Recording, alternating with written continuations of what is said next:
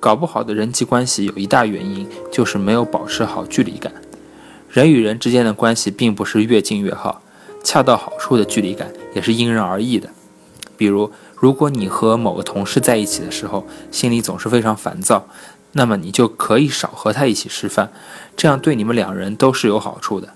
如果你遇到这样的情况，如果你遇到这样的情况，就是你不知道你的男朋友或者老公在想什么，那你千万不能逼对方。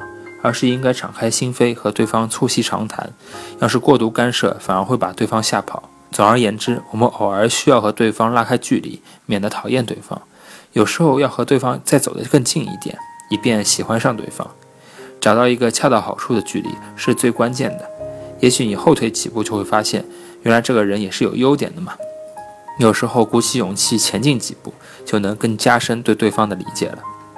请大家牢记，我们千万不要把人际关系往自己的理想上靠，而是应该在尊重对方的基础上随机应变，根据当时的情况，凭感觉把握好恰到好处的距离。不要把事情想得太复杂，我们的直觉往往更可靠一些。只要把握好恰到好处的距离感，你就会发现，在不知不觉中，你和对方走得更近了，还构筑起了信赖关系。不要勉强自己，一切顺其自然，有缘人终究会互相理解的。还有不得不说的，就是要珍惜眼前的人。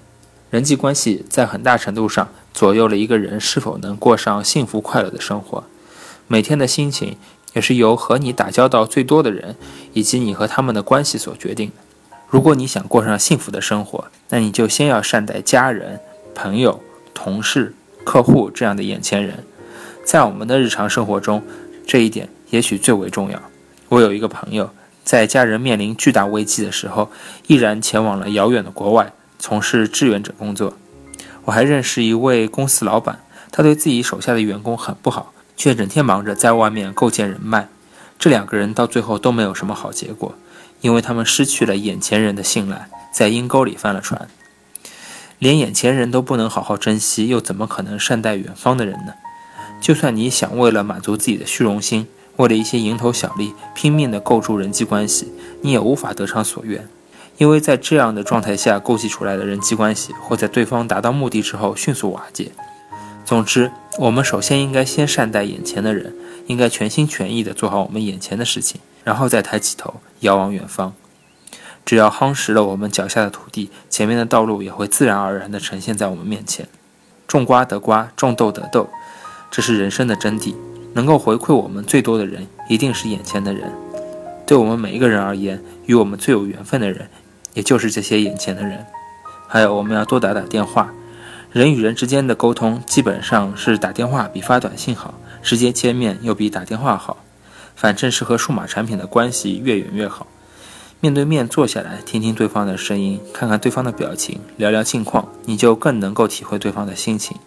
两个人之间的距离也会拉得更近一些。可有些人没有办法经常见面怎么办？离得太远怎么办呢？很简单，那你就多打打电话，给很久不见的朋友打个电话，可以问问你最近过得怎么样。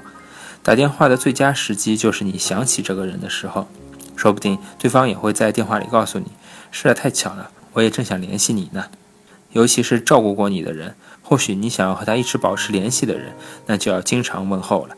每通电话都不用聊很久，几分钟就可以。人海茫茫。相逢一场不容易，宝贵的缘分就一定要细心的呵护。如果你喜欢写短信，那回信一定要短小精悍。不知道大家有没有遇到这样的情况，就是收到邮件后，你想好好写个回复，想来想去就拖了很久才发过去。其实对方想要的并不是长篇大论的回复，只要你一句话给他一点反应就可以了。如果你写的太长，反而会给对方一些压力。他想，哎呦，你给我写了那么多，是不是我也应该多写一点呢？如果是很熟悉的朋友，那你开头结尾的客套话完全可以省略，用短短的几行字就把要点说清楚，对方回信的时候也会更轻松一些。那什么时候回信最好呢？这其实是没有正确答案的，按自己的步调就行了。当然，如果是急事的话，那肯定是立刻回复比较好，一切顺其自然，不要勉强自己，也不要勉强对方，这才是让人际关系细水长流的秘诀。